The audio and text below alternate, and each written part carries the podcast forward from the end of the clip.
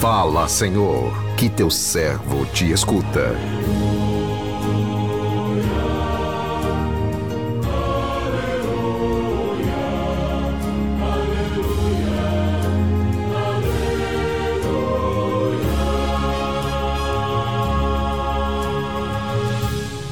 O Senhor esteja convosco, Ele está no meio de nós.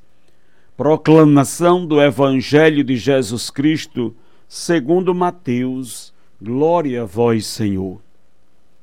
Naquele tempo, Jesus viu um homem chamado Mateus sentado na coletoria de impostos e disse-lhe: Segue-me. Ele se levantou e seguiu a Jesus.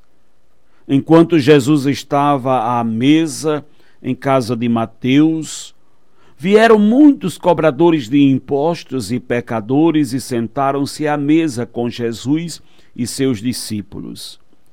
Alguns fariseus viram isso e perguntaram aos discípulos: Por que vosso mestre come com os pecadores, os cobradores de impostos e pecadores? Jesus ouviu a pergunta e respondeu: Aquele que tem saúde não precisa de médico, mas sim os doentes. Aprendei, pois, o que significa: quero misericórdia e não sacrifício. De fato, eu não vim para chamar os justos, mas os pecadores.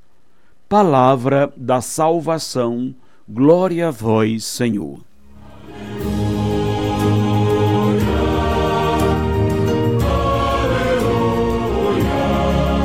Aleluia, aleluia.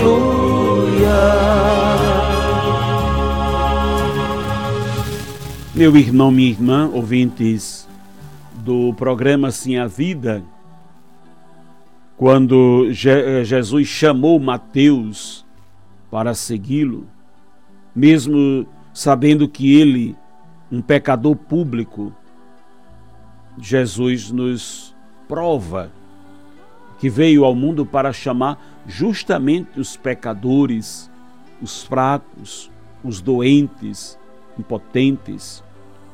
Nós também, quando temos um encontro com Jesus e experimentamos a sua misericórdia, o nosso maior desejo é levá-lo para a nossa casa, para o convívio com os nossos amigos. Jesus não se nega a nos visitar, mesmo que sejamos os maiores pecadores. Ele vem a nós como médico, como remédio, como consolo. Os fariseus que não entendiam isso criticavam Jesus e duvidavam de que ele fosse filho de Deus. Jesus, porém, fiel à vontade do Pai, sabia responder a todas as perguntas e ninguém interferia nas suas ações. Quero misericórdia e não sacrifício. Muitas vezes nós também nos julgamos superiores aos outros, porque rezamos, porque cumprimos com os nossos deveres religiosos, porém nos falta o principal a misericórdia, a compaixão, o acolhimento. Será que Jesus veio também para você? Você se considera justo ou pecador? Você costuma julgar alguém que frequenta a casa de Deus e se alimenta do corpo de Cristo por ser um pecador? Meu irmão, minha irmã, iluminados pela palavra, podemos perceber que a grande indagação que está fazendo a Jesus é porque ele come com os cobradores de impostos, com os pecadores. E quem está questionando são justamente os mestres da lei. Sabe, aquelas pessoas que entendem de tudo da lei de Deus, os mandamentos de Deus, entendem tudo de fé, da igreja. Elas, na verdade, vivem para julgar, para dizer o que é certo e o que é errado. E questionam até Jesus, porque o mestre da verdade e da vida é Ele. Ele chama primeiro os pecadores para que estejam junto dele. Como olhou para Mateus, que era desprezado por tantos, que era mal olhado por tantos, ele olhou para Mateus com o olhar da misericórdia. Teve compaixão dele. Uma vez que ele teve compaixão, e compaixão não quer dizer pena, mas quer dizer amor, amor misericordioso e bondoso, amor que transforma, que levanta. A pena é quando nós olhamos para o outro ou para os outros como coitados. E nós não somos coitados. Somos necessitados, pecadores. Mas Deus, na sua infinita bondade, olha para nós com esse olhar de amor para nos levantar.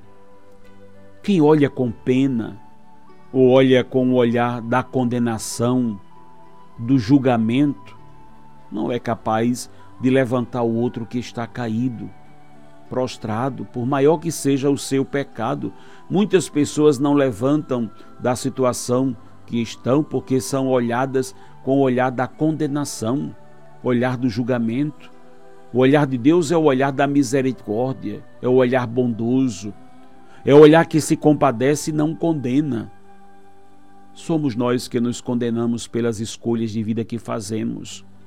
Nós é que erramos pelas escolhas de vida que nós muitas vezes colocamos à nossa frente. Mas o olhar de Deus é sempre o olhar de misericórdia.